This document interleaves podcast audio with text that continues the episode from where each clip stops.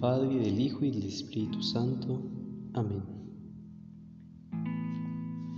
Ven Espíritu Santo, llena los corazones de tus fieles, y enciende en ellos el fuego de tu amor.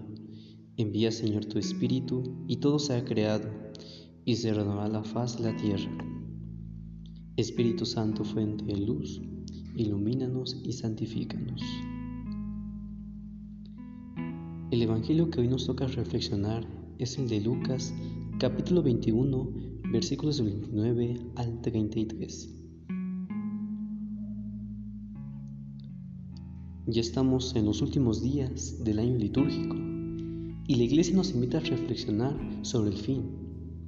Por eso el Señor nos dice que estemos preparados para el encuentro, ya que Lucas repite las palabras de Jesús, el cielo y la tierra pasarán, pero mis palabras no pasarán. Y es así, todo acabará, pero Él permanecerá con nosotros. Por eso, hoy te invito a reflexionar sobre el momento del fin, es decir, la muerte, ya que ninguno de nosotros sabe exactamente cuándo va a ocurrir.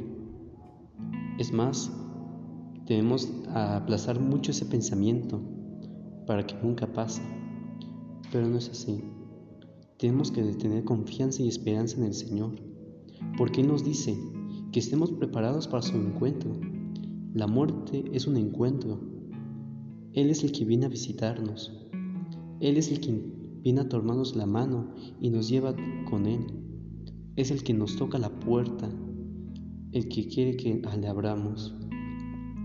Por eso hay que prepararnos.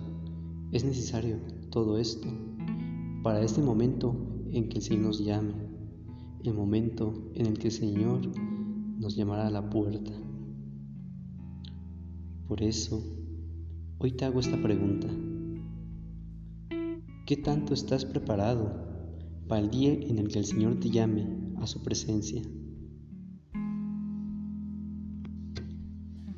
Soy, soy Israel Mandujano Pérez, estudiante del Seminario de Tlenepantla, Nuestra Señora de los Remedios, del primer grado de Discipulado. Saludo a todos nuestros familiares, amigos y bienhechores de nuestro amado seminario. Que Dios te bendiga.